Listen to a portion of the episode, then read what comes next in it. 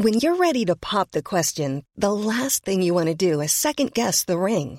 At Bluenile.com, you can design a one of a kind ring with the ease and convenience of shopping online. Choose your diamond and setting. When you find the one, you'll get it delivered right to your door. Go to Bluenile.com and use promo code LISTEN to get $50 off your purchase of $500 or more. That's code LISTEN at Bluenile.com for $50 off your purchase.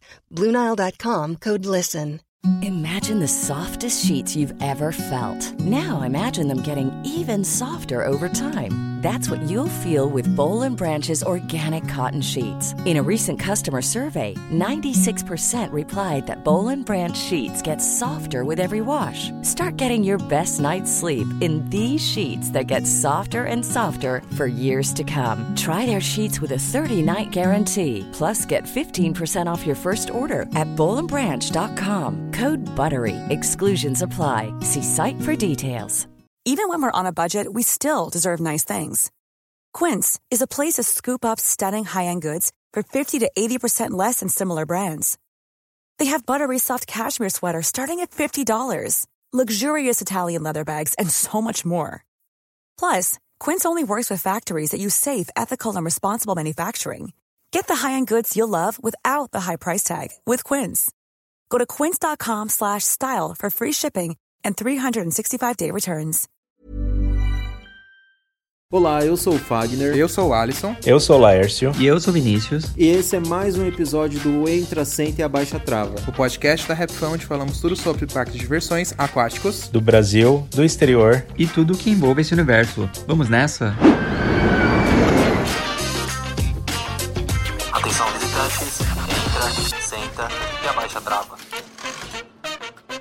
Podcast O Terror do INSS, que hoje a velha chegou, o podcast sobre a velha. que horror. Agora que entendi sobre a velha, meu Deus do céu, eu tava aqui pensando, por que sobre a velha? ah, agora entendi. Tô lerdo, gente, hoje, não liguem.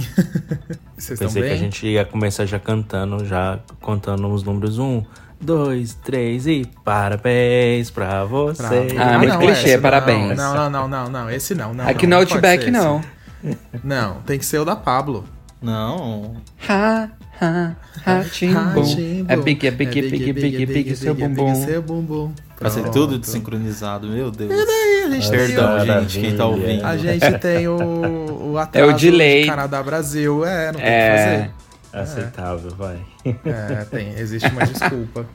Vocês estão bem, gente? Tudo em ordem aqui. Ah, sim, depois de uma Hoje eu tô só o Laércio. Você tá cansado hoje? Hoje eu que tô Desanimada. esgotada. Mas eu, eu já assumo logo de cara, ó, estou esgotado. o Laércio fala, eu, essa piada É. vai. Bem, é, né? O Laércio falando isso parece aquele cachorro do pica-pau que fala manso. Parece mesmo. né? Qual é o nome do cachorro? Ah, esqueci. lembro. nem lembro o nome do cachorro. Ele fala Ah, assim. Desenho de 1940, a gente não lembra mais. É. Pois é. Ué, você falou que lembra. Do, do cachorro do pica-pau, não lembro o nome dele. Mas você lembra. Mas vocês lembram da cena, né? Ele falando. Ele falando, tipo, tá tudo bem. É bem desse jeito. É que eu não sei porque eu sou a mais nova daqui. Aham. Talvez. Tá, mas pra quem não tá entendendo nada, pra quem não tá entendendo nada, a gente tá fazendo meio que uma comemoração. Todo mundo que faz aniversário aqui na equipe, a gente tá pegando um episódio logo em seguida do aniversário pra gente falar sobre a vida da pessoa, pra gente focar, né? Pegar aí a, a, a parte mais pessoal que às vezes as pessoas não conhecem.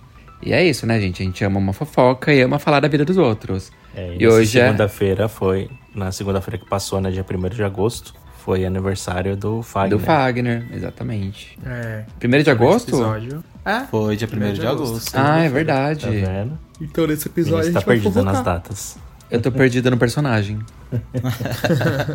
Então. E hoje eu tô com uma tosse meio chata, gente. Então, se de repente eu tosser aqui Ah, é. episódio... Semana passada a gente não fez É. o podcast até para dar um retorno pro povo, porque o Fag estava com uma dor de garganta bem chata, que até no vídeo da semana passada acabou, acabamos falando um pouco.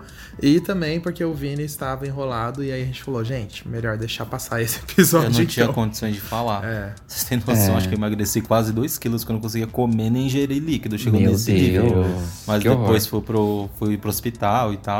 Aí fui fazendo tratamento com anti-inflamatório, aí melhorou. Mas o engraçado é que eu não tava com tosse quando tava com dor de garganta. Aí passou a dor de garganta, aí agora eu tô com uma tosse irritante. Mas tudo bem, Pois- pelo menos não tô mais com dor. Foi pro hospital no dia seguinte foi fazer tratamento de corote. Aí, ó, tá vendo? não posso rir muito. Quem dera fosse tratamento disso, Vini. Nem, nem corote teve. Coragem. Mas aí, pra a gente deixar registrado nesse episódio também, as férias, a mini férias de vocês foi legal, gente? Ah, a gente não falou Foi disso, é verdade. A não. gente ia falar disso na Não. semana passada, mas não teve episódio, né? É, que a gente falou tanto que vocês iam viajar, ficamos falando tanto, tanto. Então hoje revelem. É. A gente foi pro Cedar Point na semana passada, na semana retrasada, pra quem não acompanhou a gente no Instagram. Ah, a gente se divertiu muito. Na verdade, essa não era a viagem que a gente tava falando. A gente, que a gente falou que a gente ia fazer uma viagem pra um parque que a gente nunca foi na vida, nem eu, nem o Laércio. Essa viagem ainda vai vir no mês que vem, mas nesse meio tempo a gente deu um pulinho ali no Cedar Point no final de semana. A gente curtiu bastante. Teve uns imprevistos ali no primeiro dia, umas raivas que a gente passou por causa do mau tempo, mas a gente conseguiu curtir tudo que a gente queria. Foi muito bom. É, pois é, pra quem não sabe, ou pra quem não acompanhou nossos stories no Instagram, a gente chegou lá no parque, tava tudo fechado porque tava com previsão de, de raios fortes de, fortes de tempestade. E aí o parque ficou abrindo e fechando, as atrações abria e fechava, abria e fechava. E ficou nessa brincadeira das nove da manhã até umas duas e meia, três horas da tarde, assim. Eu sei que a gente ficou quase quatro horas sem andar em nada. Eu, eu contabilizei assim. Que a, a gente foi. A gente deu. A, a gente deu. A gente, só deu, a gente chegou no parque bem cedo, né? Que o parque abria mais cedo pra, pra Season Pass. E aí a gente conseguiu dar duas voltas na Gatekeeper. Aí quando a gente foi fazer as outras atrações, fechou. E a gente não andou mais em nada, assim, por quase quatro horas. E dava uma raiva porque a atração abria e a gente saía correndo. A gente chegava na fila, fechava. Aí às vezes a gente desistia. Aí a gente ia procurar uma coisa pra comer. Aí abriu outra montanha russa, a gente corria, chegava lá, fechava. E ficou assim o dia todo. O tempo ficou brincando Nossa, com a gente. raiva, deu uma raiva. Às vezes eles colocavam a montanha russa pra testar, sabe? Porque tava liberando. Aí o carrinho dava umas duas, três voltas. Aí quando eles iam abrir pra, pra fila, eles anunciavam: ai, desculpa, a gente vai fechar. Pediram pra fechar por conta do, do, da, do, do tempo, do clima. E aí fechava de novo. E a gente ficava naquela raiva. Ai, que ódio, né? Mas no que final aqui foi no bom. Brasil, pelo menos, a gente não tem muito disso. Pelo menos um dia de glória. Acho que não tem nem tecnologia, por isso que, por isso que eles passam por isso lá fora. Tá vendo? Aí tá, pass aí Não, tá passando já ciclone e aí a Montezuma causa tá aberta. É, não, eu já vi fechar por causa Eu de chuva já. aqui e tal, mas é porque lá nos Estados Unidos é uma coisa muito louca isso. A gente viveu isso também na viagem de 2019, com o Laércio, inclusive, também. Foi exatamente a mesma coisa que o Laércio falou. Não tinha uma nuvem no céu e ficaram os raios lá fechados duas horas no Kings Island. Aí quando começou a chover, abriu, aí fechou de novo. Ai, gente, que Era ódio. praticamente o mesmo cenário, Eu não né? Fiquei chocado quando entender. vocês começaram Claro, a falar também. Existe uma motivação, senão não fariam isso. Mas é, é muito bizarro. É muito bizarro. Nossa, nem fala. Irrita demais. Mas pelo menos vocês conseguiram aproveitar. E foram dois dias, né, que vocês foram pro parque. Um dia e meio. Um dia e meio, mas Por o primeiro um dia dia. Porque no segundo dia a gente foi embora na hora do almoço. Que a gente tinha que Ah, voltar pra tá. Toronto. Mas o primeiro são- dia o parque carro, ficou. né?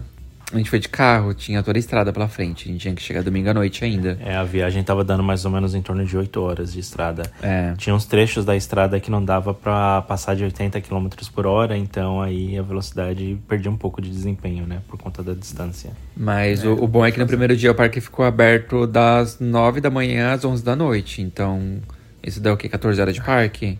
Né? É Que muito tempo. maravilhoso. Meu Deus Pois é, céu, então cara. por mais que a Nossa, gente 11 perdeu, horas por mais que a gente perdeu 4 horas de parque, a gente teve mais 10 horas pra fazer o resto, né?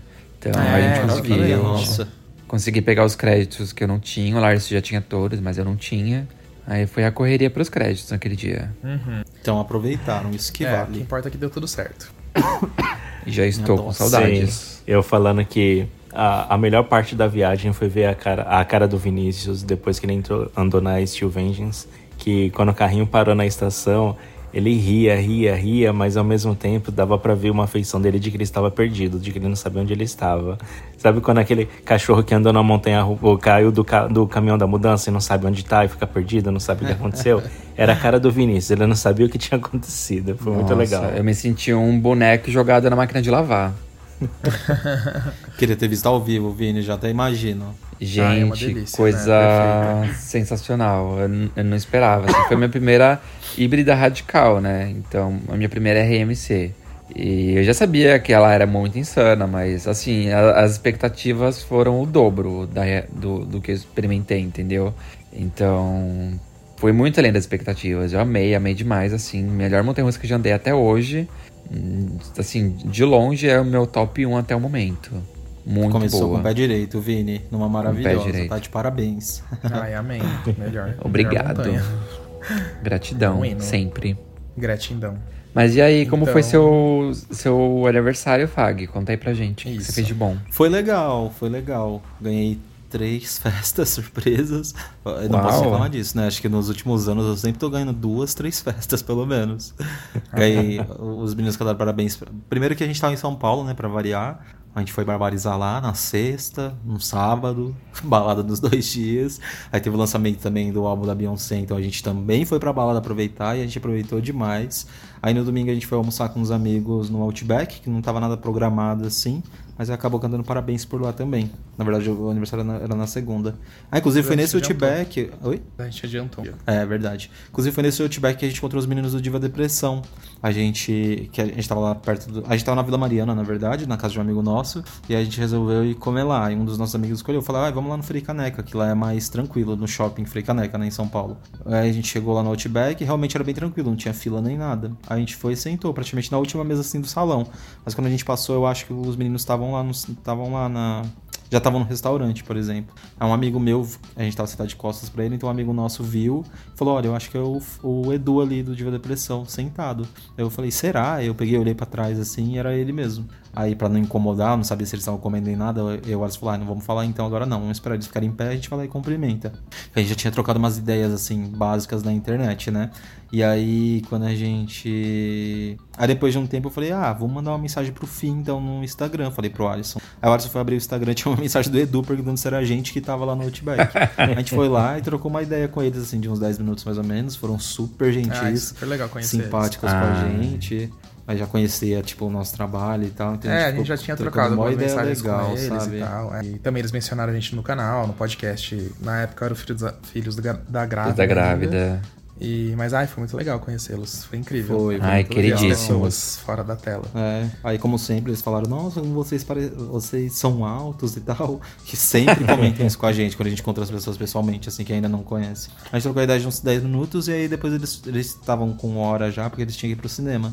E aí a gente ficou por lá depois, se despedimos e tal, nos despedimos e, e foi isso, mas foi bem legal. Aí depois eu voltei aqui pra cidade, né, onde a gente mora em Piedade. Aí o meu amigo Márcio veio aqui no apartamento, fez uma surpresa pra mim, junto com o Binho e com o Alisson. Aí depois, mais tarde, minha sogra também veio pra cá, fez outra surpresa, junto com o meu sogro, é, a Michelle, a Fernanda. Mas foi isso, foi ótimo. Tava rodeado de amigos, Nossa. de alguns familiares e foi bem legal. Não 50 aguentava comer mais bolos. bolo, gente. Assim, 50 bolando. Todos os pesos que você perdeu no- nas últimas semanas recuperou, né? Na festas, né? Ai, pior que eu tive que pedir pra minha, minha sogra levar o bolo de volta, porque senão ia estragar. É muito bolo. Ai, entendeu? que desfeita, Fag. Não, ela entende, ela entende, ela sabia mesmo que a gente não ia ter condições de comer. Ah, era É, muito bolo. Era só gente, eu e meu o Deus Alisson aqui. É, é muito bolo. E o bolo, tipo, de sei lá, tinha né, 2 Ali? quilos. Era muita coisa. Mas tava uma Meu Deus. Ai, manda pra gente. Ai, queria, queria de novo. Agora eu tô morrendo de vontade. Eu também, mas ainda Só bem de que não lembrar. tá aqui. Agora não vai ter mais, né? Eu indo em algum mercado 24 horas achar um bolo. O bolo número 51 do Verdade. Fagner. Vou achar sim. E tava bom, viu? Era bolo de leitinho e brigadeiro. Mas aí fiquei bem feliz. Ai, gente. Ai, que legal. É, eu não sou Comemorar aniversário assim em três muito- dias. É, Vi? Falei, ai, que delícia comemorar aniversário assim em vários dias. Sim, sim. E eu não sou uma pessoa muito comemorativa, assim, de aniversário, mas sempre acontece as comemorações automaticamente. E fiquei feliz. Aham. Inclusive Ah, também um monte de mensagem.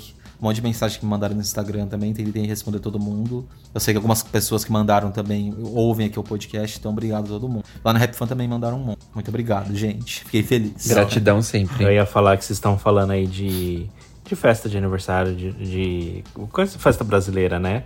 Eu já tô imaginando aqui brigadeiro, coxinha, risoles, bolinho de queijo.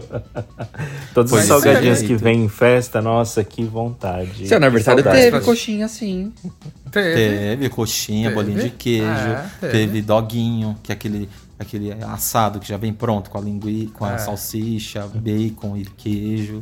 Não, mas eu, eu, ta- aí, eu tava falando que o, o do Laércio teve também. Sim, mas foi em Ah, fevereiro, sim. né? Tipo, olha o tempo que faz que já não como Que uma a, a- a coxinha, gente um descobriu que tem uma salgadinho. brasileira aqui em Toronto que ela faz uns salgados incríveis. Aí a gente Que legal. encomendou, a gente foi lá buscar um- uma bandejona de salgados pro Laércio. Pra, pra festa. Não tinha fez uma festa, mas fez tipo só uma comemoraçãozinha. amigos. Chamou uns amigos e, e vieram comer aqui em casa. A gente matou um pouco à vontade. Tava muito bom, inclusive. É, mas maravilha. agora eu tô pensando em pedir de novo, já, já tô com vontade. Sabor. Nem precisa de Mês que festa, vem é o meu. encomenda só. Ah, é É, verdade. então, tô falando né? não Já precisa é de festa não. Falando precisa de festa não, encomenda mesmo, pronto. É, já Faz a própria celebração. É, já come essas coisas, são boas. Faz, fazer a festa de, de 28 anos e meio. É. 28 anos e meio. Socorro.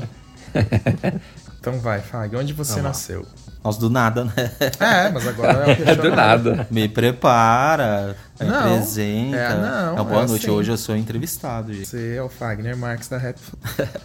Então, eu nasci na cidade. Na verdade, eu não nasci em Itapecerica da Serra, não. Nasci em São Paulo mesmo, lá no centro. E vivi a minha vida inteira em Itapecerica da Serra, que fica na zona sul de São Paulo.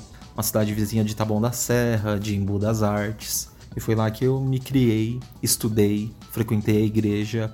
O que mais? E tudo E que vocês você- imaginarem. E o você- Play Center. Play Center, né? Por que o Play Center? Eu não entendi. Ué, porque você falou do lugar que você frequentava, frequentou o Play Center. Não, mas ah, na não, cidade. eu tô falando da minha cidade. Tô falando desse Ah, que tá. foi onde eu nasci, onde eu me criei, onde eu estudei. Só não me formei lá. A faculdade eu fazia, por exemplo, quando eu fiz faculdade, eu fiz faculdade no centro de São Paulo mesmo. Centro de São Paulo não, na Barra Funda, no caso, né? Do lado do Play Center. É, quase. A história chega perto, mas é mais pra frente. Tá, já que a gente aqui revela tudo, qual a sua idade atual? Atualmente eu fiz 35 anos, gente. Com um Muita gente fala de que não 15. parece, então eu fico feliz e acaba acreditando nas pessoas, hein? Será mesmo? É verdade que você dorme no Sim. formal? Queria, Vini. Já tô, tô precisando de alguns, alguns retoques de botox. Deixa eu fazer uma pergunta. Você já fez alguma cirurgia plástica? Aqueles. já Não fez fiz, a harmonização? Olha que eu faria. Não faria coisas Não- assim, muito invasivas, entendeu? Coisas Não teve um pequenas, dia assim, que. né? Não teve um dia que alguém comentou num vídeo da Rap Fan que, que vocês estavam gravando em estúdio e perguntou se você fez a harmonização? Era o Alisson. Era eu. Porque era um Ah, vídeo que a gente bom. gravou Ah. muito cedo. A gente gravou de manhã bem cedo e o Alisson tava com a cara bem inchada. Aí ele falou: Nossa, o Alisson fez harmonização facial. É. E o Fag é o sem expressão. É, o Sem expressão. É, É, o é Botox, sem gente. O Botox chegou. É, é o Botox travando tudo, gente. Nem, nem usou ainda e já tá assim. Tem que fazer na Todo testa travado. já pra tirar algumas linhas. Ô, E Fagner, Conta pra e gente. conta- Ah, vai lá, Lárcio. Vai É, lá. ia falar, conta pra gente como foi sua infância aí. Ah, como eu disse, eu nasci lá em Tapestreira da Serra e vivi muita boa parte da minha, na verdade, quase minha vida inteira eu vivi lá, né, na cidade. Era uma cidade simples e eu tinha uma vida muito simples também. Tipo, meus pais é, são pais de cinco filhos no total, né? Sou, sou eu e mais quatro irmãos. E então a gente, a gente tinha uma vida assim bem pacata, sabe? A gente não era de sair muito, meus pais não tinham grandes condições financeiras assim. Então era meio raro as coisas pra mim, tipo assim, ir no cinema, ir no McDonald's ou excursões de escola, foram coisas que aconteceram assim muito tempo depois assim na minha vida, sabe? Tipo quando eu tinha uns 12, 13 anos assim pra frente. Porque Aham. antes disso eu praticamente não saía, eu ficava muito em casa e aquela coisa também da infância de brincar na rua ou brincar com meus irmãos. E É, Eu ia, eu Eu ia falar um- que família grande, né? Cinco, cinco irmãos. É, sim, era sim. cinco, né? Meus, é, meus pais evangélicos, eles gostavam de fazer filho. e são. A gente, como nós somos em cinco irmãos, são dois homens e duas mulheres. Três homens e duas mulheres no total, né? E aí eu tinha, eu tinha uma boa relação, assim. Eu era muito próximo das minhas irmãs. é, da minha irmã Stephanie, que é a segunda, e também da minha irmã Lorena. Então eu ficava muito em casa, assim, brincava bastante Ai, com elas, Lorena. até porque até porque a diferença de idade entre eu e minha irmã não era tão grande assim. Então a gente cresceu praticamente brincando junto, aprontando em casa, fazendo artes. Inclusive, eu tenho uma história com a minha irmã. Quem me conhece mais próximo assim sabe que eu tenho uma cicatriz bem aqui na nuca. E quando a gente era pequeno, Ai, é, parte É. da minha casa já era construída e meu pai estava fazendo obra para aumentar a casa. Então ele tinha levantado alguns muros, meu pai era pedreiro também. E esses muros estavam sem coluna. Sabe aquela coluna onde enche de concreto? Sim. Só pra vocês sei. entenderem, mais ou menos. Então o muro estava levantado e aquelas colunas ainda estavam todas vazias. Só com a armação Só tava de com ferro, mas ferro. sem colocar, sem colocar aquela armação de madeira para encher de concreto dentro. Aham. Aí de um lado do muro tinha uma, uma, uma madeira apoiada, como se fosse um escorregador assim. E do outro lado do muro tava eu e minha irmã brincando. Aí meu irmão mais velho subiu nessa madeira, foi tipo subir como se fosse pra escorregar, só que aí a madeira fez o efeito de derrubar a parede por causa do peso dele. Aí essa parede foi e caiu em cima de mim e da minha irmã. Aí Ah. bateu o tijolo, tipo, caiu a parede inteira mesmo em cima da gente. Ah, o tijolo bateu e Meu bateu na minha Deus. cabeça com muita força. Fez um corte, sangrou horrores. E minha irmã também, ela machucou o dedo, ela quebrou o dedo, que o dedo dela é torto até hoje. Pra ela arrumar o dedo, ela teria que fazer uma nova cirurgia pra quebrar o dedo novamente e endireitar o dedo, sabe? Ai, que ficou meio Deus. assim na carne Ah. viva. A Stephanie, sabe? Que você já Aham, conhece. sim. Melhor deixar quieto. É, aí ela não teve coragem, claro, né? Então o dedo dela, o segundo dedo, o- esqueci o nome do dedo, depois do mindinho. Ele é bem torto, assim, pro lado, por causa disso. Essa é uma das Nossa. histórias, assim, da infância, sabe? Mas. Caramba. Aí era mais E ou menos isso. perigosas. mais- Sim, sim. A gente brincava assim um pouco mais em casa. Aí depois de um tempo, claro, quando eu fui tendo um pouco mais de idade, tipo, uns 9, 10 anos, a gente começava já a brincar mais. Eu já comecei a brincar mais na rua. Porque meus pais trabalhavam fora sempre, aí não adianta, né? Fala pra criança ficar em casa, mas ninguém obedece. Aí então, pelo menos assim, na frente da rua eu brincava. Mas não tinha contato com tantos vizinhos assim. Eram um ou dois amigos, mais ou menos, sabe? Aí foi mais ou menos assim a minha infância. Você fala na coleção de traumas, né? Como eu cresci na igreja evangélica, desde quando eu nasci, eu já nasci em berço cristão. Hoje em dia eu consigo ver muitas coisas erradas que tinham na igreja, mas que na época eu não entendia. Então, muito do. Muitas coisas chatas, assim, eu passei na própria igreja, sabe? Tipo, homofobia, por exemplo. É até meio chocante, assim, quando a gente fala ou para pra analisar, mas eu passava isso dentro da própria igreja. Com os meus tios Ah, me hoje. repreendendo, falando coisas idiotas, sabe? De aguentar piadinhas e tal. Aí eu era uma criança um pouco reclusa também. De tanto passar raiva. Aquelas pestes. Desculpem evangélicos, que, que- desculpem evangélicos que estão escutando, entendeu? Eu tô falando no meu lugar de fala, quando eu era evangélico e dos meus familiares. É, essa Não, mas experiência é. que você teve. E, e muitas vezes essas coisas acontecem assim, aí o pessoal pensa, ah, é, é criança, não vai lembrar disso quando crescer Ah, e tal. Mas fica marcado, fica marcado de várias formas. É, Tudo que a gente filho. sofre na infância, a gente leva pro resto da vida. Sim, a conta chega quando você vai, vai chegando nos 25, 30 anos, que essa coleção de traumas vai chegando, sabe? É, E e que você vai entendendo mais as isso. coisas. É, claro que eu também tenho uma parcela de que eu entendo que as pessoas não tinham a criação que a gente que a gente pode ter, que as pessoas de hoje em dia têm, entendeu? Que as pessoas eram mais velhas e tal, que veio de outra realidade. Só que, sei lá, né? É foda você passar isso com pessoas da igreja, com familiares, com meu pai também passava bastante disso, sabe? Nem tem vergonha de falar mesmo. Mas, tipo, era muito tenso as situações. assim, E de, de como isso vai acabar reprimindo a criança, né? Então eu era uma criança bem reprimida também ao mesmo tempo. É foda. É, não é Sim, fácil, que, que eu ia falar que às vezes você vê tantas pessoas falando a- a- coisas ruins pra você que você fica se questionando, né? Se realmente elas estão certas e você que está errado, né? Então às vezes você acaba sofrendo aquele tipo de agressão e você se culpa a si mesmo por aquele tipo de agressão, né? Então você Sim. acaba sofrendo, né? Sofrendo de forma dupla, né? Pelas pessoas e por você mesmo, né? É complicado. Exatamente. E as pessoas vieram me avisar que eu era gay antes mesmo de eu saber o que era gay ou de eu. Sei lá, entendeu? Antes de eu ter minha identidade, de eu, de eu me entender como pessoa, as pessoas já vinham nisso já como algo pejorativo ou algo que. pra me machucar, entendeu? Tipo. Sim, Sabe, e eu- você eu nem não- entendia o que tava acontecendo. Exato, tipo assim, você é uma forma de agressão, tipo, uma criança ainda, sabe? E eu vi de muitas pessoas, mas muitas mesmo, assim, umas piadinhas idiota dentro da igreja mesmo, sabe?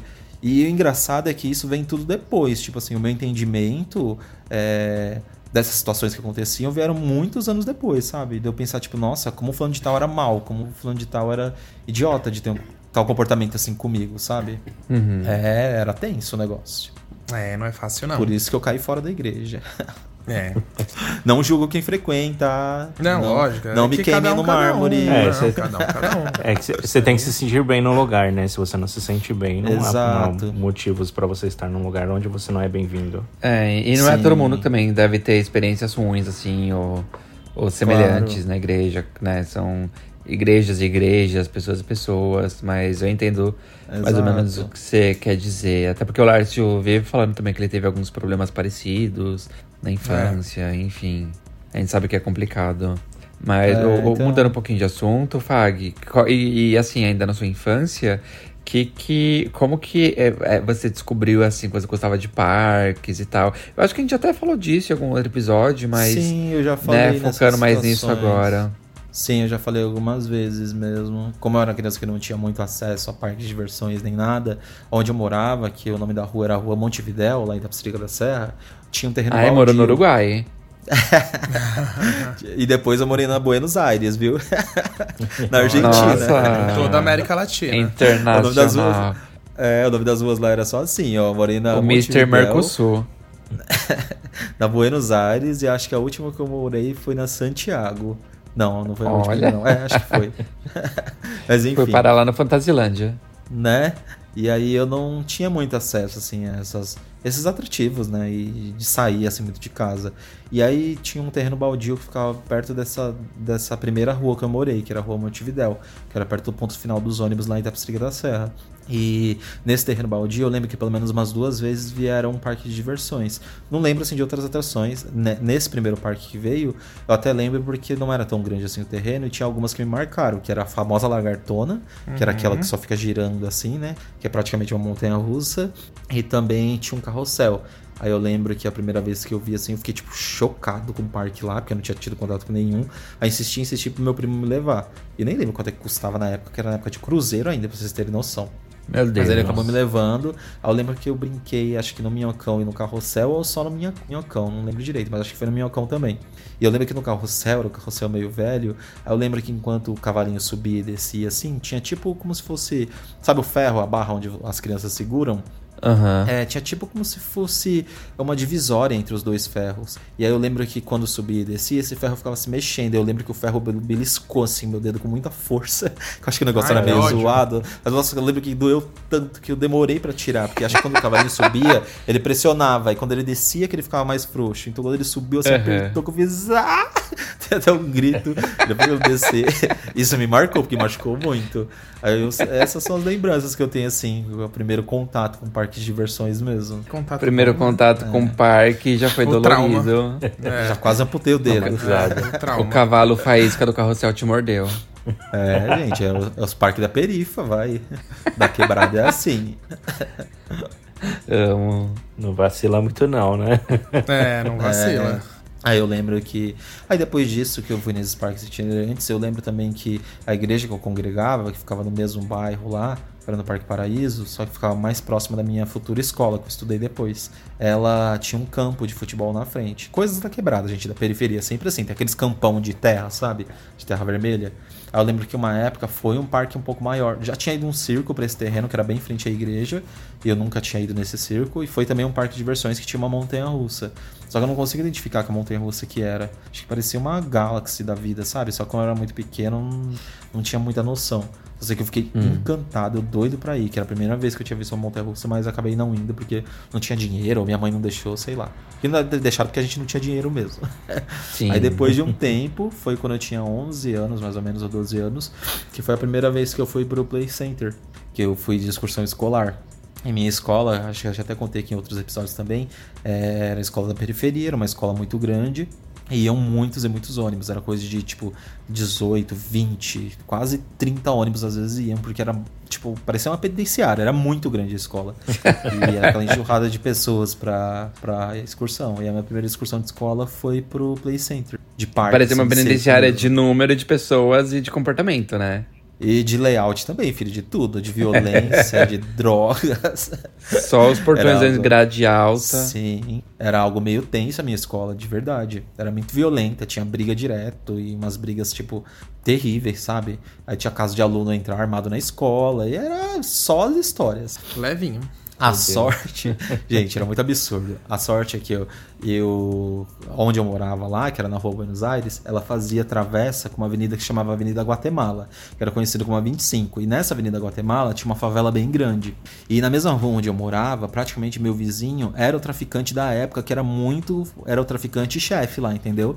Esqueci como é que se chama. Manda chuva. O chefe do tráfico. O líder. Tipo isso, é. O líder. O boss. E as irmãs dele, que eram todas, tipo, violentonas e tal, elas conheciam meu pai e conheciam minha família, querendo ou não. E elas respeitavam muito meu pai, porque meu pai, tipo, ah, o evangélico e tal, tal, tal, tal, tal, tal, tal. Chamava meu pai de tio quando passava na rua, essas coisas todas. Elas estudavam na mesma escola que eu.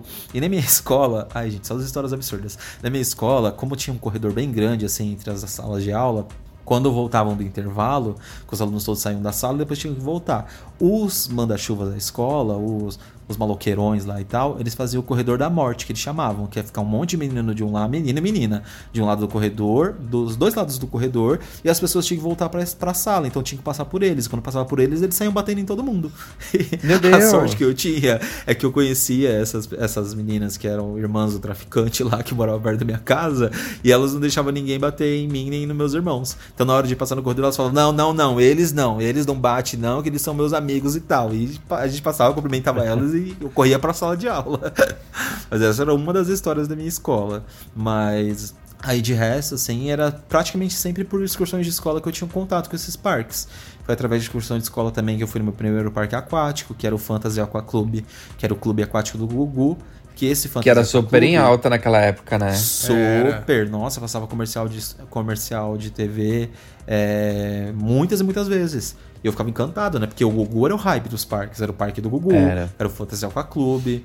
E esse parque ele ficava em São Lourenço da Serra, que é uma cidade do lado de Tapiceriga da Serra. E então a minha primeira excursão de escola foi pra lá. Eu lembro até o valor, que acho que era tipo 12 reais pra ir pra lá. Que não era tão caro, mas também não era tão barato. E aí minha, irmã- minha mãe fez um esforcinho lá e conseguiu me mandar pra, pra essa excursão de escola. E pra mim, nossa, foi a realização, né? Que foi meu primeiro contato com uma piscina de ondas, porque até então eu só via piscina de ondas nesse comercial do Gugu, que ele fazia maior marketing, né? Falava, ah, primeira piscina de Sim. ondas da América Latina, alguma coisa assim que ele falava. E também não duvido que Ah, fosse que mentira, era assim, não. Acho que de repente acho que era até verdade. Tava começando essas coisas, né? É, ele tinha uns toboggãs. Não sei de que marca são os toboggãs lá, porque existe o parque até hoje, mas não é mais o Gugu há muitos anos, né? Claro. E eles faziam muito marketing disso, da piscina, dos toboggãs que tinham por lá. Aí eu lembro que eu fui pra lá, nossa, eu fiquei encantado. Eu falei, meu Deus, a piscina faz onda igual na praia e tal. Eu lembro que tinha um navio bem bonito, assim, na temática da piscina também. Tinha outros toboggãs menores, então eu fiquei o dia inteiro lá torrando no sol. A escola inteira voltou torrada, todo mundo vermelho de tanto tomar sol o dia inteiro. E foi realização, assim. Aí depois os anos foram passando, eu continuei a frequentar esses parques. Tipo, a primeira vez que eu fui pro Hop Harry também foi através de excursão de escola. Foi a única excursão de escola que minha escola fez pro Hop Harry, porque era muito caro. E eu lembro que foi tipo um ônibus e mais um só na lotação da metade, sabe? Tipo, um Uhum. ônibus e meio só. Porque Não era muito caro e as pessoas não tinham condições de ir. E nessa época eu já consegui ir pro Hop Harry porque foi perto do meu primeiro emprego. Então eu já tinha um dinheirinho mais sobrando, entendeu? E aí eu juntei dinheiro um Aham. tempo e consegui pagar a excursão. Mas foi outra realização também, que apesar do dia que eu ter ido pro Hopi Hari a primeira vez, tava chovendo muito, é, o parque tava vazio, deserto. E na época dos anos de ouro do Hopi Hari, né? Que acho que foi acho que em 2002, mais ou menos, então tudo funcionava. Então pra mim, nossa, foi tipo ir pra Disney também, sabe? Ah, com certeza, né? E era algo que me deixava muito feliz. Hein? Querer novos parques, até hoje em dia mesmo, você pega pessoas que nunca vão pra parque, é as pessoas saem muito felizes. Sim, É sim. como ir pra Disney E mesmo. foi como eu saí também. Nossa, eu fiquei encantadíssimo. Uma pena que eu não tenho muitas. Na verdade, eu não tenho fotos. Eu lembro que quando eu fui pro Hop Hari ainda era, eram câmeras de filme, né? E duas meninas que eu fui, elas tinham tirado várias fotos. E eu perdi o contato com essa menina, porque ela era mal cuidadosa. Eu tenho certeza que ela deve ter as fotos até hoje. Era meu sonho, que tinha algumas fotos minhas assim nos cenários do Hope, sabe? Mas aí perdi o contato. Perdi as fotos também. Ô, Fagner, você Triste tá falando fim. aí dos, dos primeiros parques que você foi, que você visitou. Você lembra qual foi a sua primeira montanha russa de grande porte que você andou? A primeira acho que foi a Looping Star. Foi a primeira montanha russa de grande porte que Ah. eu fui. Aí depois dela, eu acho que foi a Boomerang. Eu andei na Looping E Star. quando você lembra da sensação de você estar na fila e tá Ai. vendo fazendo looping, você ficou Lembro. com medo? Lembro que eu tava com a galera da escola, assim, e eu lembro que só de eu ver, eu era muito medroso na época que eu fui pro Play Center a primeira vez, mas muito medroso mesmo. Só que, é, eu não sei porque eu, eu tinha vergonha de desistir. Acho que eu teria desistido fácil se tivesse, por exemplo, sozinho e tal. Mas eu lembro que o Play Center era, naquela época, pelo menos, era muita zoeira quando alguém desistia de ir na atração. As pessoas da fila começavam a vaiar e tal, então, tipo, era pagar um mico mesmo. E como eu tava Uhum. com a galera da escola, algumas amigas assim e tal, então eu não tinha coragem de desistir. Tipo, coragem eu até tinha, mas eu tinha medo de passar o vexame de todo mundo começar a me vaiar. Então na fila eu ficava tremendo, mas tremendo mesmo, trêmulo, sabe? Com a mão suada. E ficava, tipo, e alguma amiga comentava, tipo, ai meu Deus, tô com medo, não sei se eu vou. Eu falava, ai, eu também não sei se eu vou. E ficava naquela coisa do medo, do medo, do medo. Mas chegava na hora de passar na catraca, empurrava pra dentro do trem e ia, né? E era aquela coisa, eu ia na montanha russa, só que eu ia segurando com tanta força na trava, mas tanta força assim no suporte, que eu não conseguia nem curtir direito. Era. é, eu sinto saudade porque era uma sensação de muito medo, então era até mais legal você ir com muito medo na atração e com a descoberta do novo, de sentir muito frio na barriga, de virar tipo cabeça para baixo num looping grande. E ao mesmo tempo, hoje em dia eu não tenho essa sensação em, nossa, em nada, gente. Pra não dizer que eu não tenho essa sensação, acho que eu só vou ter essa sensação quando eu pular de bungee jump ou paraquedas e tal. Porque de resto eu vou em torre, eu vou em montanha russa, eu não tenho, sabe? Mas aí no Play Center foi mais ou menos isso. A primeira que eu fui foi montanha russa mesmo, foi na looping. Só que o primeiro, a primeira atração assim radical mesmo que eu fui foi o Turbo Drop. Eu, até hoje eu não consigo acreditar. Eu lembro que na fila assim tava minha irmã e a minha irmã acabou indo na turma da frente. E ela tinha 11 anos na época. E eu fiquei desacreditado que ela teve coragem de ir. E ela foi e tal, gritou, desceu de olho aberto, mas também toda trêmula, tadinha. E ela falou: Meu Deus, não acredito que eu consegui ir. Aí, pra não ficar feio, óbvio, eu não ia arregar, né? Fui morrendo de medo. Sabe quando você, quando você volta pra atração, que eu tava até branco? E eu tinha medo da minha reação também. Então eu desci de olho fechado, assim, Sim. pra não ter muita reação com o rosto, porque a fila sempre zoava também. Quem descia, tipo, muito desnorteado e tal. Eu lembro quando acabou a, atra- a atração, eu tipo, fiquei naquele mix de meu Deus, que coisa surreal. Porque aí no Turbo Drop era muito surreal, né? Aquele frio na barriga completamente Sim. intenso. Acho E que ver um São Paulo na barriga. cima. É, acho que é uma sensação de frio na barriga das mais intensas que a gente sente na vida. Acho que foi nela e foi no na Free Fall do Beto Carreiro. Foi as atrações que eu mais senti frio na barriga assim mesmo. E aí quando eu desci então, não tinha força nem pra levantar a trava, de tanto que eu tremia. Saía com a perna completamente bamba. E aquela, aquele medo de adolescente também. Eu ia descalço na atração, que eu tinha medo do meu tênis voar. E ah, é toda aquela coisa, né? Mas eu lembro que foi muito Nossa. mágico, porque o ano era 2000, 2001 mais ou menos, e o Center ainda tava com a totalidade do terreno dele. E aí eu lembro quando eu fui na Looping Star, ela ainda era branca e azul. Tem até uma foto que eu postei nela não faz tanto tempo, acho que eu postei no meu Twitter. Tá eu, meu irmão e algumas amigas na frente dela.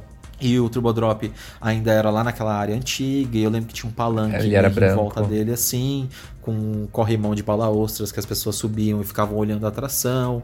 Quando eu fui ainda tinha teleférico também. Lembro que fiquei muito encantado e também caguei de medo no teleférico, só por causa da altura dele, gente. E quando ele passava nas rodinhas, naquelas rodinhas que tinham nos postes, sabe? Ele trepidava É, bastante. Nossa senhora, mas eu morri de medo.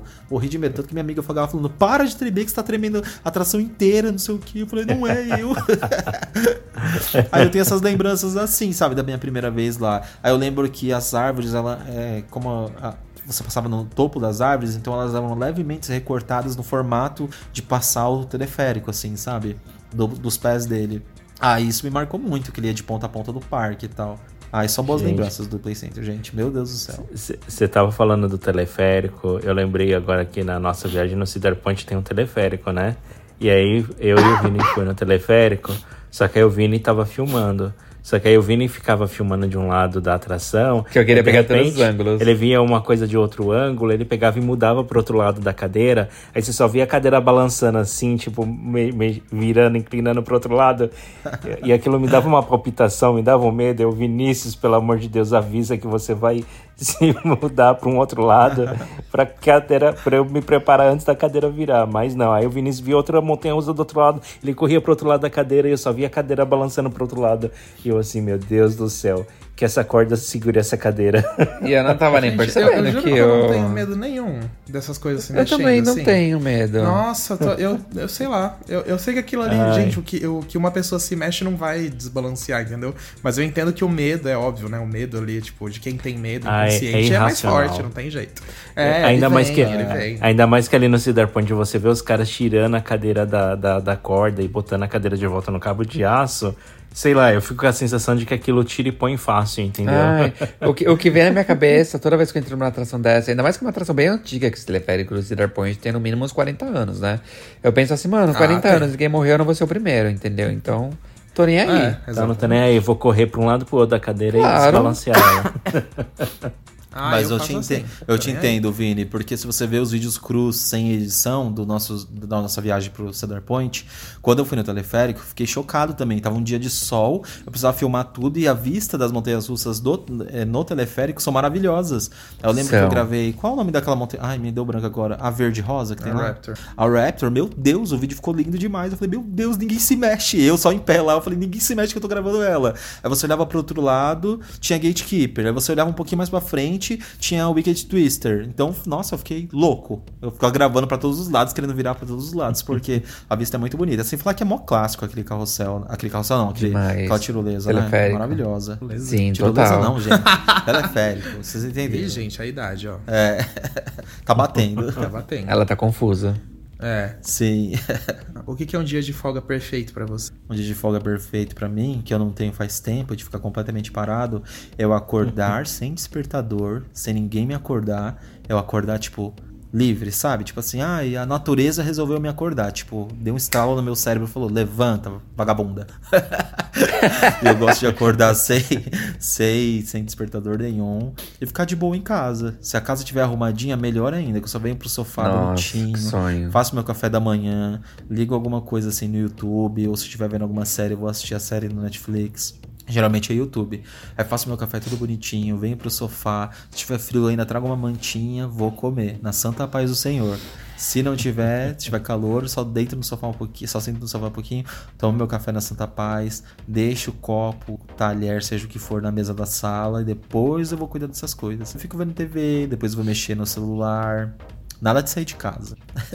se for uma coisa Mas de eu- descanso, né? Agora, se, ti- se tiver Então, um dia de é folga, assim, um dia livre, você prefere ficar mais em casa. Prefiro. Do que sair pra fazer alguma eu prefiro, coisa. sim. É. Só se tiver algum rolê legal, né? Eu ultimamente tô rolezeiro, então talvez tudo isso que eu tenha falado seja um pouco hipócrita. E eu não faça nada disso, né? Mas. Não fez mesmo? No meu natural, sim. Quatro meses não tem nada disso. Não, é o Porque que a eu tava gente tá casa. vendo no seu Instagram ultimamente, entendeu? Então, assim, É. É. faltou consenso. Mas eu tô com saudade de uma folga, gente. Porque quando a gente tá saindo muito, tipo, é emendando um dia no outro, um dia no outro. Aí quando você chega em casa tem que dormir, porque tem outra festa depois.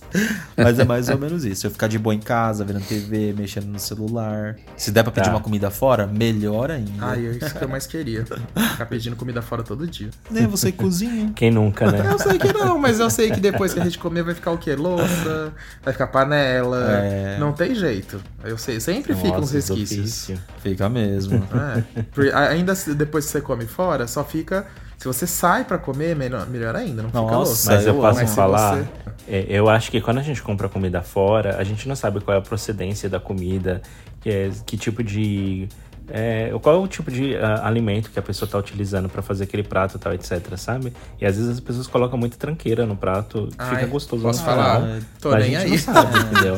Mas quando a gente faz em casa, você sabe, tipo, qual é a marca do produto que você tá usando, a qualidade e o- tudo que você tá botando ali, entendeu? E eu acho que fica uma coisa mais natural, assim, né? Digamos Quando assim. pede fora, só vem as baratinhas. Você ainda fala, ai, que delícia. É, exatamente. Credo.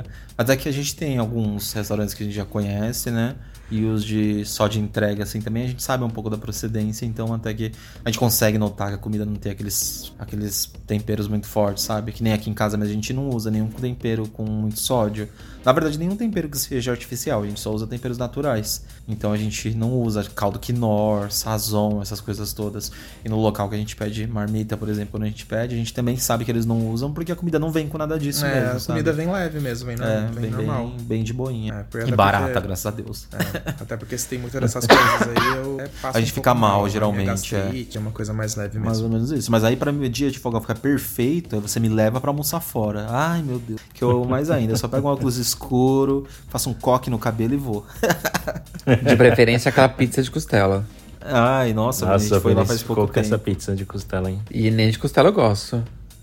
É, o maior, a maior fake news dos. É. Nem de costela ele gosta, mas amou a pizza de costela e quer voltar pra comer de novo. Tá? É. Só um adendo. Só não tem no Abafa. Canadá. Não tem no Abafa. Canadá. Ô, Fagner, e qual a sua Sim. graduação? O que, que você se formou aí no Brasil? Sim. É verdade que você é advogado? Ai, nossa, adoraria. Você é gente, se eu advogado fosse advogado, eu ia dar tanta carteirada. Mas graças a Deus que a gente tem o Diego, que é o nosso advogado do coração. E ele Dá uma carteirada sorte, pra gente. É, exatamente. Uma pena que eu não tenho tanto dinheiro, porque ia processar tanta gente. Tem tanta gente no gatilho pra processar, mas tudo bem. Dá muito trabalho, mas enfim. É, eu estudei minha vida inteira em escola pública mesmo, né? Desde o prézinho até o ensino médio. E depois de um tempo que eu terminei o ensino médio, nem lembro depois de quantos anos, gente, mas depois de uns bons anos, quando eu já conheci o Alisson e tal, Que o Alisson já fez faculdade primeiro que eu. Sim, É. fiz, fiz. O Alisson se formou primeiro do que eu. Foi quando eu prestei vestibular e prestei o ProUni. E acabei ganhando uma bolsa 100% pelo ProUni pra cursar publicidade e propaganda, né? com- Comunicação social. E aí eu estudei durante quatro anos com essa bolsa integral, sem pagar nada e tal. E me formei pela, pela Uninove, em São Paulo. Eu me formei em publicidade. Me formei no ano de 2016. Essa é a minha graduação. Aí nesse meio tempo eu praticamente nem trabalhei na área, porque falando dos meus empregos, inclusive, o meu primeiro emprego mesmo que eu tive assim mais fixo, eu trabalhava com um tio meu e ele trabalhava na padaria do meu tio, Shocking, eu trabalhava na padaria do meu tio e eu trabalhei durante mais ou menos uns 4 ou 5 anos, foi tipo muito tempo. Comecei a trabalhar lá quando eu tinha uns 13 anos, sei lá. E já saí de lá praticamente um adolescente. E querendo ou não, aprendi muita coisa na padaria dele, porque eu acabava fazendo tudo. Acabei saindo de lá, eu já sabia fazer até pão, gente. Fazia pão, fazia bolo. Meu Deus. Meu Deus. Só não fazia confeitaria. Juro por Deus. Tanto que os meus amigos mais íntimos, assim, sempre sabem dessa história, porque eu acabo contando, assim, quando a gente aprofunda mais nas conversas, né? E a padaria também ficava praticamente lá no mesmo bairro onde eu morava. E. Aí, claro, né, que tinha o lado bom e o lado ruim também. O lado bom era ser um pouco mais independente, então eu ajudava meus pais com o dinheiro que eu ganhava. O lado ruim é porque eu sinto que eu perdi um pouco da minha infância, sabe? Eu trabalhava muito lá, eu achava um serviço muito pesado. Tinha que carregar peso e para fazer as massas de pães e tal, era uma coisa pesada também. Tanto na questão do peso quanto na questão da força, de tem que centrifugar. Ele chamava de centrifugar a máquina, a, a massa, né? Você tinha que bater na batedeira, numa batedeira gigante, tudo industrial. Vão imaginando isso. E depois você tinha que passar nessa centrífuga para ir tirando na forma que você tinha para deixar a massa descansar e depois passar numa outra máquina para sair os pães franceses, por exemplo, no formato bonitinho. Então você tinha que fazer como se fossem uns macarrões gigantes assim, enrolar no braço e colocar nessa mesa, onde descansava por 5 minutos, depois você passava e ia cortando os pedaços de pão assim na mão. E ele entrava numa máquina que enrolava o pãozinho e ia sair enrolado. Você tinha que colocar na bandeja. Enfim, era um trampo terrível. Eu acordava muito cedo, meus tios me exploravam um pouquinho, né? Tudo bem. E eu trabalhava, tipo, só tinha uma folga por semana. E era muito pesado, porque tipo, tinha que acordar às 5 horas da manhã e saía lá às vezes 10 horas da noite, 11 horas Meu da noite, sabe? Era Deus. tipo um trampo pesadíssimo, pesadíssimo. Aí eu me arrependo um pouco por esse lado, sabe? Eu acho que tirou um pouco da minha saúde na época, que eu vivia doente, porque era uma troca de temperatura muito grande. É. Dentro da padaria em si, para os pães crescerem, tipo, precisa de um espaço mais quente, entendeu? Então vivia de vidros fechados. E aí no inverno você se ferrava, porque tinha que sair desse ambiente direto, então era frio, quente, frio, quente. E os fornos esquentavam muito esse ambiente onde fazia os pães lá. Então Sim. era daquele jeito, era tipo suor terrível e do lado de fora você passava frio. E ainda mais no inverno. E além de eu trabalhar, tipo, na produção lá e tal com meus tios, eu também trabalhava no atendimento, que eu odiava, odiava. Porque os clientes, a maioria, era muito chato e era tipo as padarias típicas do Brasil, que é meio bar, meio padaria ao mesmo tempo. Sim. Que serve bebida e tal, serve café da manhã e não sei o que. E os caras eram insuportáveis. Nossa, tinha uma, uma galera bêbada lá, às vezes de manhã, tipo, que saia da balada já ia direto pra lá. E eu tinha que suportar aquilo, sabe? Encher o saco. E minha tia também não era tão boa patroa, assim, porque ela não tinha muita experiência. Então, às vezes, dava umas broncas em mim desnecessárias, sendo que eu trabalhava pra caramba. Mas, enfim, nada com remorso nesse, nesse quesito, porque me ajudou muito, mas ao mesmo tempo era um pouco traumático. Então, tinha dias que eu só queria ficar em casa e descansar. E, tipo, precisava trabalhar, precisava de ter alguma renda, ter algum dinheiro, sabe? E aí, sem falar que volta naquela questão de novo. Eu sempre gosto de frisar isso, porque coisas que a gente passa, eu acho que a gente tem que falar também. Eu passava muita homofobia lá também. Isso porque, tipo, era uma pessoa, sei lá, eu nem sei que palavra usar, mas, tipo, discreta, sabe? Não tinha Sei. trejeitos muito femininos e tal, mas mesmo assim eu passava por isso lá. E tipo de situações que eu passava de que até na frente do meu tio, alguns clientes iam, vinham, tirar alguns, não amigos do meu tio, alguns clientes que frequentavam lá, e eles vinham tirar sarro da minha cara, sabe, na frente do meu tio. E às É, vezes porque eu ficava com eu- vontade de xingar. Às Eu, vezes eu eu, sinto ficava que antigamente vontade- a, a criança só de ser tímida e só de ser ali, ali quieta na dela já era motivo pra isso, entendeu? Exato, e era exatamente esse cenário que eu passava, Vini. Eu, tipo, era uma pessoa tímida, quieta, não ficava perto do balcão onde tinha a parte do bar, assim, evitava ao máximo, ficava mais onde tinha a parte da padaria, e mesmo assim, tipo, umas piadinhas idiotas, sabe? De gente preconceituosa mesmo, de homofóbico trouxa mesmo. E que às vezes ficava passando, tipo, situações e situações na minha, na minha cabeça. Tipo, eu pensava, ah, e se eu pegar esse pau de vassoura e bater na cabeça desse cara e ir embora tipo, direto? tipo, mas é ju- lógico. Juro por Deus, gente. Acho que vai moldando a sua cabeça, sabe? De tanto você sofrer violências e violências, assim, de- é, com uma certa constância, você começa a, a nutrir Ah, uma certa raiva, violência na cabeça. Eu passava como. raiva, Claro. tipo, não tinha quem me É, defendesse, nem sentimento. nada. É, no máximo que eu já consegui fazer é tipo mandar a pessoa tom- tomar no meio do c, sabe? Ai, gente, eu não posso nem falar isso no podcast, esqueci. Vini, coloca um pi aí, marca Já coloquei. Meu Deus, desculpa, gente. Olha Mas o é ódio, verdade, o era de falar palavrão e aconteceu ódio algumas surgindo. vezes. tipo, de, de uns caras que iam lá que eram mais, tímido, mais íntimos do meu tio e que ele vinha falar na minha frente e eu não aguentava. Tinha hora que eu não aguentava. Eu falava, tipo, ah, vai e saía de perto, sabe? E é essas coisas que acabam te moldando e te deixando num- numa situação mais de autodefesa, sabe? E aí foi uma das experiências dos primeiros empregos assim que eu tive que eu não gostei mesmo. Tipo, passei por tudo isso, aprendi a lidar com o público e tal, mas nossa, eu não gostava. Fiquei exausto de trabalhar nisso. Aprender a lidar com E o público já vi que era uma um merda. tempo- Sim, e o salário tipo, era baixíssimo, meus tios não pagavam, pagavam atrasado, enfim. Aquela coisa, né? Trabalhar com família é muito tenso. É, é E- complicado. É, aí depois disso eu tive vários outros empregos. Eu trabalhei com telemarketing, trabalhei com, audi- com auditoria de qualidade, trabalhei numa loja de informática também, onde era uma lan house. Esse foi um dos que eu mais gostei, porque tinha acesso à internet o dia inteiro, então o dia inteiro eu ficava mexendo no computador, né? Então era mais gostoso. E. É mais ou menos Quando você isso, trabalhou assim, na, tipo, quando você trabalhou na Lan House, tava naquela vibe do Orkut, MSN e tal. Sim, era o Total. auge. Tanto que Nossa. foi a época que eu fiz os meus melhores amigos de hoje em dia, sabe? Tipo o Di, o Cassiano, o Alisson, quando eu conheci ele no começo, ainda trabalhava nesse lugar. Eu falava com ele tipo o dia inteiro quando ele voltava da faculdade e tal. Era a época do MSN, sabe? Então eu amava. E era aquela vibe de lan house, tipo, era som, podia deixar o som um pouco mais alto, a galera ia pra jogar videogame, porque eu lembro que na, na loja, além de vender uns produtos de informática assim, o meu patrão, ele também fazia, ele era meio que técnico de TI, então ele fazia conserto de computadores e tal, né? E vendia algumas peças lá, e tinha a parte da lan house que tinha aqueles jogos que eu acho que chamava Counter Striker, É, que era febre Aham, era super em alta. Nossa, os meninos ficavam viciadíssimos, tipo assim, as crianças de O dia 10, inteiro. 12 anos, era o dia inteiro torrando dinheiro lá dentro. E aí eu passei, era mais ou menos essa vibe que eu passava lá, sabe? Era gostoso de trabalhar lá. Não era tão promissor, mas era legal. Eu colocava a música É. alta e ficava lá de boa, no balcão. Mas pra época, pelo menos, já te ajudava Sim, bastante. ajudava, era a renda que eu tinha. Mas aí era mais ou menos isso. Ai, que legal. Você Nossa, consegue- Fag, você, você já, consegue- você, Ah, tá, você teve muito aí. mais emprego do que eu nessa, nessa sua juventude aí. Eu achei É, que eu comecei a trabalhar cedo, mas você começou muito mais cedo.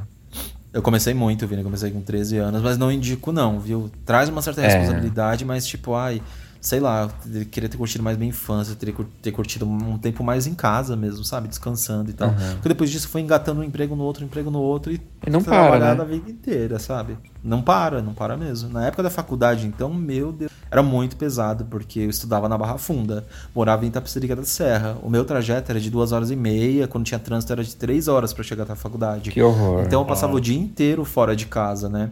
Comendo marmita e tal.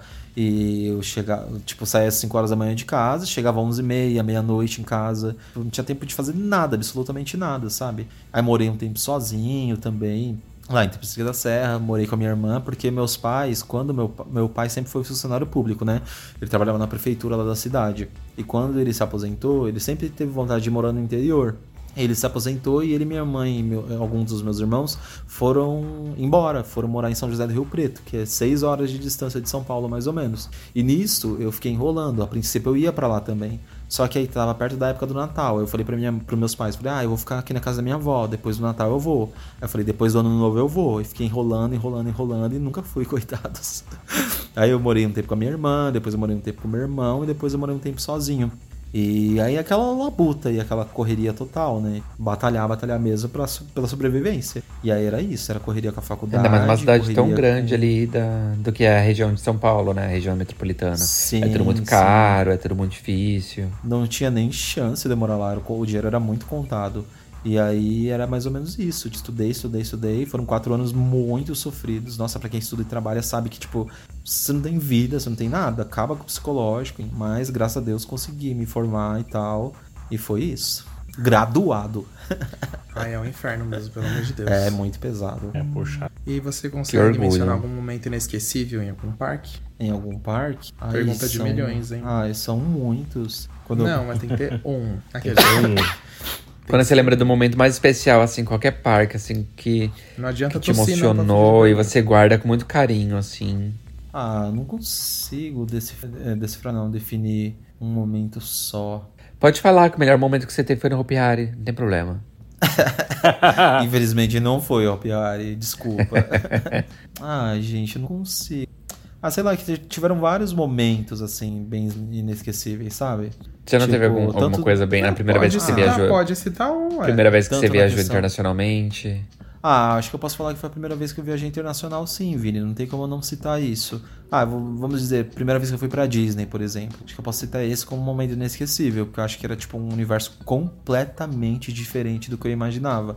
Não do que eu imaginava, do que eu vivia, sei lá, tipo, um lugar muito, muito diferente. É muito mágico mesmo. Tipo, se eu tivesse que indicar alguma coisa pras pessoas na vida, é tipo, vá pra Disney uma vez na vida. Quem tem condições e tal, quem consegue poupar um pouco do dinheiro, pelo, pelo menos uma vez na vida. Tipo, uma experiência completamente diferente de tudo que as pessoas podem viver. E não precisa nem gostar de parque e tal, sabe? Tipo, vá pra Disney, pelo É só pelo passeio mesmo. Ah, e pelo passeio, pelas experiências, pelos personagens, local, a música, tudo. Pela cheiro. imersão. Por tudo, Imersão é um lugar muito surreal. Tipo, se eu pudesse, eu voltaria todos os meses, todos os semana, crianças e estaria adultos. enfiado lá, trancafiado lá. Acho que é um- esse é um dos momentos mágicos, assim, que eu tive num parque, sabe? Sem falar, minha primeira vez no Play Center, minha primeira vez no Hopi Hari. Todas as primeiras vezes são bem inesquecíveis, eu acho, né? E eu tive sorte de não ter Marcantes, má, né? más experiências, assim, as primeiras vezes que eu fui pra maioria dos parques que eu já visitei. Inclusive, É. é, quando você era criança, Fag, você ia nos parques assim, te batia aquele, aquele, aquele sentimento, não aquele sentimento, mas batia aquela vontade de se esconder no banheiro do parque à noite pra ficar lá e no dia seguinte continuar lá? Já imaginei isso, Vini, juro por Deus. ah, tinha eu um sempre tinha pensamento vontade quando era criança. Eu também, sempre pensei nisso. E eu ti- é engraçado que eu tinha pensamento disso tanto com o parque quanto com o supermercado. Não sei porquê, gente. Supermercado? Juro. Pra ficar comendo de noite? Acho ficar que comendo sim. tudo, todos os Eu doces sempre do me imaginei, falando, nossa, imagina. se- Eu até comentava com minhas irmãs, falando, nossa, imagina se a gente ficasse à noite no supermercado, a gente fazer bagunça, É, sair ser. correndo, sair comendo tudo que a gente quisesse. Meu eu tinha isso com Deus. o parque e com o supermercado. E claro que eu tinha, eh, eu, tipo, já imaginei isso várias e várias vezes, de ficar no parque, de brincar e tal. E ao mesmo tempo, quando eu ia pros parques, assim, principalmente quando eu era mais novo. Eu tinha muito medo de ficar no parque também. Tipo, de ir embora a excursão de escola me esquecer lá, sabe? Então eu ficava esquecer. muito preocupado com o horário, assim. Ficava muito preocupado com o horário, de não chegar lá no ponto de encontro, tipo, no tempo certo, ou de não encontrar meu ônibus. Então, quando começava a escurecer, eu já ficava preocupado. Ficava olhando no relógio o tempo inteiro, tipo, meus amigos falando, ai, vamos, onde é que tá a professora? Onde é que tá o ônibus e tal? Aí eu lembro que uma das, lembra uma das lembranças que eu tenho muito fortes também é que quando eu ia pro estacionamento do Play Center, principalmente, no final, assim, de excursão de escola, era aquele, aquela coisa, né? Tipo, sei lá, mil, dois mil ônibus ali dentro, sei lá, só um número, assim, fantasia que eu tô jogando. Aquele monte de ônibus ligado e aquela fumaceira. Que eu não sei como as crianças não pegavam um câncer, porque era muita fumaça. e os ônibus ficavam com o ônibus, o ônibus, ficava com, com ele ligado Motor por ligado. muito, muito tempo. Aham. Sim, ficava aquela fumaça horrível. E como a minha escola era uma escola bem de baixa renda, na época não tinha nenhum ônibus que tivesse ar-condicionado. Nosso ônibus era de abrir a janela mesmo, de vidro assim, normal, sabe? Então, querendo ou E não. a escola tipo, não pegava a conseguia- empresa mais barata, óbvio. Exatamente. E os ônibus caindo aos pedaços mesmo. E aí eu lembro isso, que a gente não conseguia fechar a janela porque sempre estava muito quente, era numa época de verão assim, e também porque enchia de fumaça. Então o jeito era ficar com a janela aberta e a fumaça circulando lá. É uma das lembranças que eu tenho também. Nossa, É eu me lembro isso tá dessas tudo memórias assim no Play Center, era terrível. Você tentando encontrar o seu ônibus e muita fumaça, muita fumaça. E os seus olhos ardiam, lagrimejando, você não conseguia ver muita coisa. Eu ficava assim, Era meu Deus, eu vou jeito. perder meu ônibus no meio da fumaça. E foi aí que começou o aquecimento global nas excursões pro Play Center. No Hop Harry também não era muito diferente, não. Às vezes quando você ia embora também era a O mesma buraco coisa. na camada de Nossa senhora. ozônio. Quantidade de ônibus ali junto. Ai, meu Era Deus desse do jeito. céu. Eu nunca achava o ônibus, eu demorava muito tempo pra achar. Eu achava que eu decorava o layout do ônibus, como que ele era o modelo. Nossa, nada. Tinha 10 mil ônibus chegava lá, era tudo É. igual. Várias É. horas tudo igual. E você achava que sabia o ponto certo que tava o ônibus. Ai, parece que ele tá perto dessa árvore. E nunca que eu achava. Eu ficava meia hora lá andando. É bem isso. Meu Deus. Não acha nem. Não, não mesmo. Ô, ô Fagner, você tem algo que te traz assim orgulho? Que faz que eu Ah. pensar, poxa, isso. Ah, sim, na vida, tipo, acho que a gente vai passando por ritos e ritos de passagem, que chama, né? Tipo, o momento de você se formar na faculdade, quando você se forma no ensino médio, quando você tem. Você acaba comprando seu primeiro carro, seu primeiro imóvel, esse tipo de coisa. E da minha vida eu tenho, tipo, como eu vim da periferia mesmo, fui criado na periferia, vim de escola pública, quando eu me formei na faculdade, como eu sou o único graduado da minha família, entre meus irmãos, por exemplo, meus irmãos até têm cursos técnicos e tal, todos eles trabalham, graças a Deus, mas, tipo, o primeiro que foi graduado da minha família fui eu, e, tipo, querendo ou não, me deu muito orgulho de eu ter conseguido uma bolsa 100%, ter estudado os quatro anos, meus pais ficaram bem orgulhosos também, então esse é um dos motivos, assim, que me dá bastante orgulho de eu ter conseguido pelo menos estudar que hoje em dia é o básico ainda, né? Quem sabe eu não venha fazer, sei lá, uma, uma pós, um mestrado, enfim. E acabo me identificando muito com meus amigos, que a maioria deles também todos conseguiram se graduar, enfim, se especializar em alguma área. Tem outros exemplos também de amigos que vieram de escola pública e tal. É o caso do nosso amigo Cassiano também, né? Eu sempre converso muito sobre isso com ele, porque ele veio praticamente da mesma situação que a minha, só que ainda um pouco diferente, porque ele foi criado só pela mãe dele, estudou a vida inteira em, em escolas públicas, aí depois conseguiu uma bolsa em. Qual era o nome da escola? Escola ETEC. técnica? ETEC, isso. Ele estudou alguns anos na ETEC, depois acabou conseguindo fazer a graduação dele numa faculdade pública, federal. Aí acabou. Ele tá fazendo o que agora? Doutorado, né? Mestrado. Enfim, gente, ele estudou muito, ele estudou química. Agora, na verdade, ele E eu lembro que eu fazia. Mas estudou, fez o mestrado Não, lá dele. Isso, fez, exatamente. Ele, ele é mestre lá. E ele estudou muito, muito, muito. E é coisas que você acaba se identificando, né? Eu lembro que eu vivia brincando com ele, falando de, nossa, não vejo a hora de você começar a fazer vários remédios para mim e tal. E hoje em dia, tipo, ele faz vários analgésicos, vários remédios lá na empresa dele, entendeu? E, tipo, é motivo de orgulho, é motivo de me identificar com o meu ciclo de amigos também. Ah, e teve várias outras coisas da minha vida também, né? Tipo, quando eu e o Alisson compramos, financiamos nosso primeiro apartamento. Enfim, acho que são essas, essas passagens, assim, da vida. Ah, que legal. Sobre Inclusive, isso. essa última conquista foi recente, né? Sim, sim. É, ah, e também, né, claro, eu já tava até esquecendo. Não esquecendo, mas só me, me fugiu da cabeça. Quando a gente conseguiu trabalhar só com a Rap Fan também, tipo... É um projeto que eu amo de paixão e eu não consigo, às vezes demora para cair a ficha de acreditar que a gente trabalha com isso, sabe? De um universo que eu sempre amei muito. E, e, frequentar os parques com o nosso trabalho e gravar e gravar essas matérias especiais que às vezes a gente faz e querendo ou não tipo participar um pouco do setor né para mim, tipo, é muito motivo de orgulho também, sabe? Principalmente quando eu vejo que as pessoas gostam do nosso trabalho, gostam do nosso vídeo.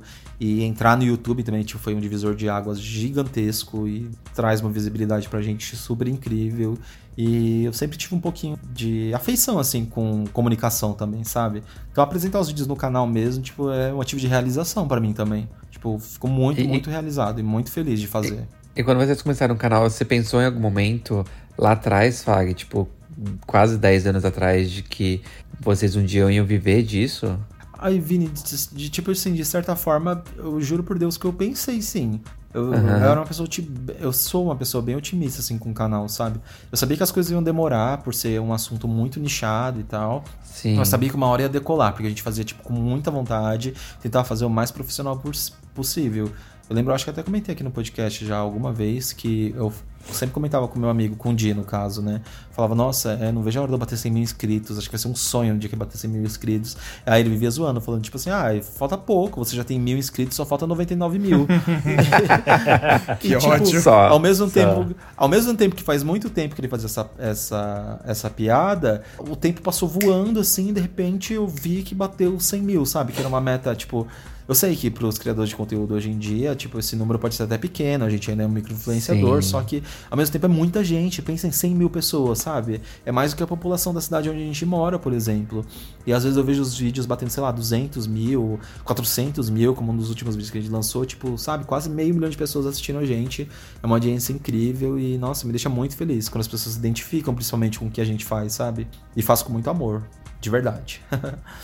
É, quando, a gente faz alguma, quando a gente faz alguma coisa com amor, dá resultados muito bons, né?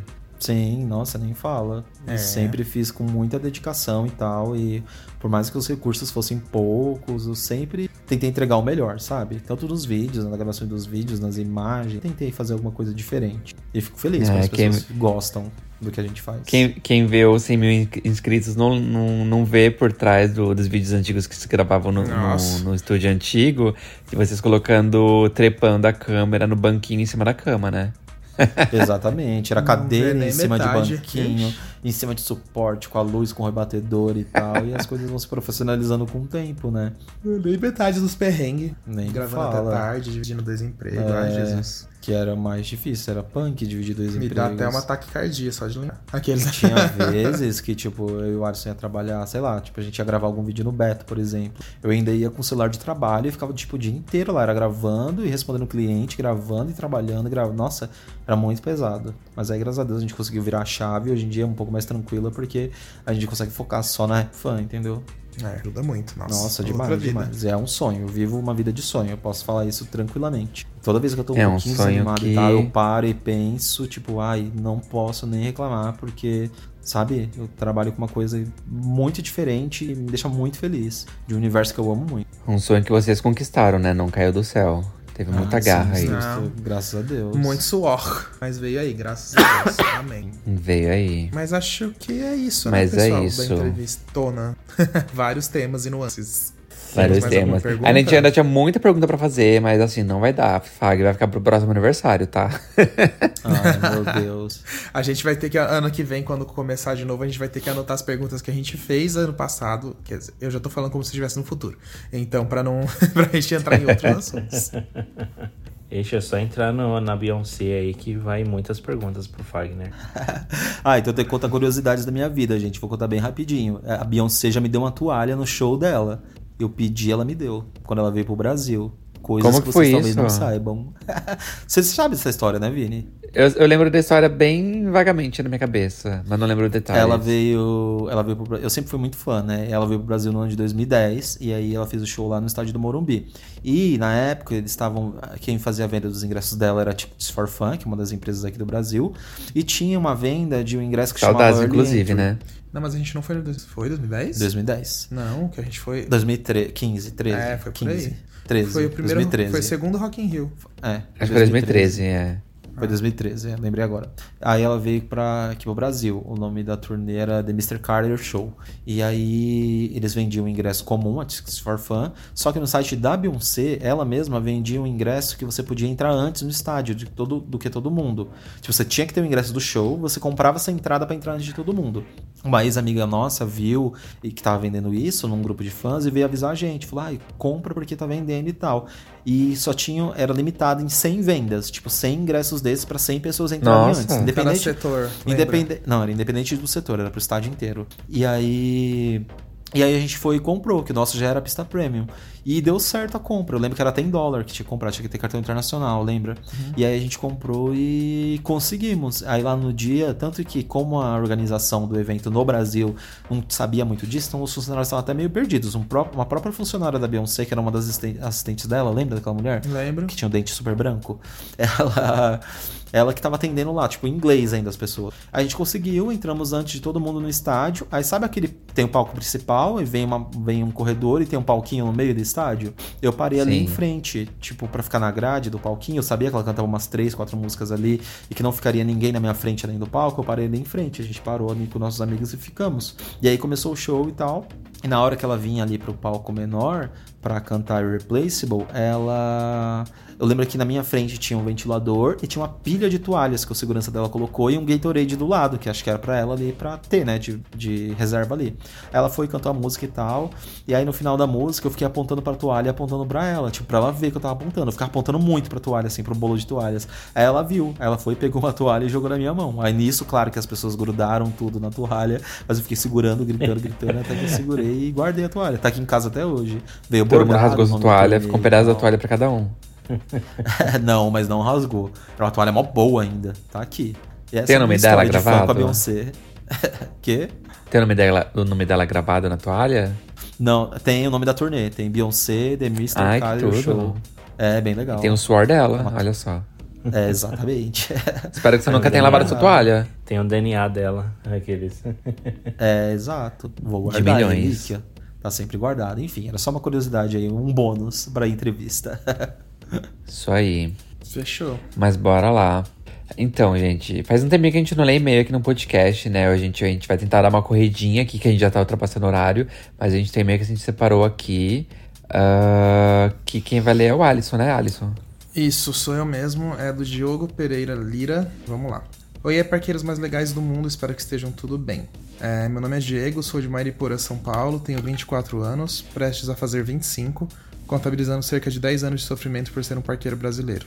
Carrego comigo diversos arrependimentos, inclusive aproveito para sugerir esse tema como pauta do EP do podcast. Por ser filho único, minha mãe sempre foi super protetora comigo e tinha muito medo de que algo acontecesse comigo, mas nunca me prendeu de forma abusiva. Com uns 11 anos conheci o Play Center, evento de sucesso com grandes atrações e filas ainda maiores. Por ter muito medo de altura e sempre ter a voz da minha mãe na cabeça, meu filho, cuidado, pelo amor de Deus. Mesmo tendo altura para ir nas atrações, eu não tive coragem de ir em quase nada naquele dia. Não fui nenhuma montanha russa, muito menos no Turbo Drop. Fui no cinema 4D, no IMAX e no Splash. Acreditem se quiser. Voltei algumas vezes lá e repeti as mesmas atrações. Conheci Hop Harry na hora do Horror Circo dos Horrores, uma época de ouro do parque. Cometi os mesmos erros, não fui em quase nada. Só tive coragem de ir na Montezum para não ser zoado entre meus amigos, mas fui com o pi na mão, quase que literalmente. Não bastasse ir morrendo de medo, o carrinho travou no lift. Na época nem sonhava em conhecer o trabalho de vocês e eu jurava que morreria naquele momento. Estilo premonição. Mas claro que em poucos segundos, que para mim foram horas, o carrinho voltou a andar, mas minha alma continuou parada lá em cima. Não fui na Evolution, carroça, catapult e muito menos na torre, mas foi suficiente para me viciar em parques, no povo gritando bota para subir e todos os detalhes que só quem vive isso sabe. Passei a procurar na internet tudo sobre isso, ficar ansioso para os próximos passeios da escola, mas ainda não tinha perdido todo aquele medo. Acompanhei a saga da Daisy passo a passo, contei as horas para andar nela quando ficasse pronta. Procurava fotos no Orkut e outros lugares até que a péssima notícia veio, mas não entrar em detalhes, né? Enfim, muitos anos depois conheci a mulher da minha vida que hoje é minha esposa. Uma menina maluca que aceitou casar comigo e não tem medo de nada que gere adrenalina, mas morre de medo dos atores da hora do horror. Não entendo muito bem, ela já saltou de paraquedas, que é muito mais arriscado, mas cada um com seus medos. Em outubro de 2020 fomos ao Beto pela primeira vez. Vale citar que eu era muito fã do Beto, pirava quando ele ia no Gugu e em outros programas. Inclusive chorei muito quando ele faleceu, e é impressionante a sensação de que ele aparecerá a qualquer momento no parque correndo com o Faísca. Ela me fez ir em tudo, inclusive na Big Tower. Não gostei da sensação que a queda livre me dá, mas fui duas vezes seguidas. Adorei o parque, a Oktoberfest, as montanhas russas e principalmente conseguir vencer o medo que me travava. Agradeço muito a ela por ter me forçado a ir, me encorajando, me encorajando e acalmando para que eu conseguisse ir nas atrações. Me arrependo muito de não ter tido coragem de lutar contra meu medo desde cedo, pois, pois perdi muitas oportunidades. Mas agradeço, a Deus por ter colocado ela em meu caminho, para me dar forças em todos os momentos. Já estamos com o retorno marcado para outubro desse ano, mesmo sem saber se terá Oktoberfest no parque. Levarei minha mãe, que não gosta muito de adrenalina, mas adora um chopp. Desculpa pelo, desculpa pelo livro em forma de e-mail, mas senti de contar uma parte da minha história com parques. Muito obrigado pela entrega de vocês em tudo que fazem. Minha lista de parques para conhecer já está gigante e só aumentando. PS, gosto muito de todos, mas Lars, você é detentor de grande parte do meu, do meu coração e da minha esposa. um, abraço enorme, um abraço enorme para vocês. Unibig Glip Tchaui. Clipe. É isso. Terminou Obrigado, em Diego. ainda. Obrigado, Diego. Obrigado, Diego. pela esposa dele, né? Por ter encorajado ele aí a andar nas atrações aí. E olha, olha o, o Lars tem admiradores. Ui. o fã clube do Laércio. É. Fã clube do Laércio. Mas é, até para acalmar o coração do Diego, Diego, é normal, viu? Todo mundo acho que tem um arrependimento na vida em relação à parque, de não ter ido em alguma atração, de não ter feito alguma coisa. Até porque não é todo mundo que tem oportunidade de sempre ir nos parques, né? Então às vezes fica mais difícil mesmo. Mas é normal. Sim. Não Sim. fique com, com peso na consciência por isso, não. Agora, quando você for no beta em outubro, se faltou alguma coisa, ó, já aproveita. e não aproveita. fica com medo do rebuliço. Já, já que ele foi em outubro de 2020, agora tem o rebuliço, ele tem que ter coragem para ir. Já que você encarou a Big Tower, gente, a Big Tower é muito pior que o rebuliço. Agora o resto é Não fácil, pensa, só vai. É, só é, vai. Desse jeito. Mas é isso, legal. gente. Tá? Obrigado, no Diego. final, né, do nosso podcast. Sim. E relembrando para quem não conhece ainda, se quiser mandar uma mensagem pra gente, pode escrever para podcast@rapfan.com.br. Se você não quiser mandar e-mail pra gente, quiser mandar uma mensagem mais fácil nas redes sociais, pode mandar pelo Twitter, Instagram, mas deixa avisado só que é para que a mensagem pro podcast que a gente separa e lê aqui. E é isso, isso aí. Isso aí, gente. Isso aí, meus amores. Então a gente se, se vê, não, né? Se escuta semana que vem. Até semana Sim, que vem, acabou. gente. Acabou mais Obrigado um podcast. Parabéns de novo, Fag. A gente ama Obrigado. você. Que você tenha é, comemorado muito aí. A gente sabe que você comemorou demais o seu aniversário, mas que Sim. tenha sido incrível. Ah, e, e também eu queria eu também queria só dar um recado aqui. Quem quer ver alguma coisa do Play Center, tá tendo alguns episódios especiais, né, da série do Play Center, né, porque completou, né, o, o, o tempo de fechamento do Play Center. Então, 10 anos. É, 10 anos de fechamento. Então tem aí, tá saindo alguns episódios com algumas informações extra aí que a gente conseguiu aí, né, desses últimos tempos. Então corre lá pra ver. Saudades é o preço que se paga. Tchau, gente. Tchau. Beijo, até amores. mais. Tchau. Até mais. Beijo. Tchau. Entra, senta e abaixa a trava.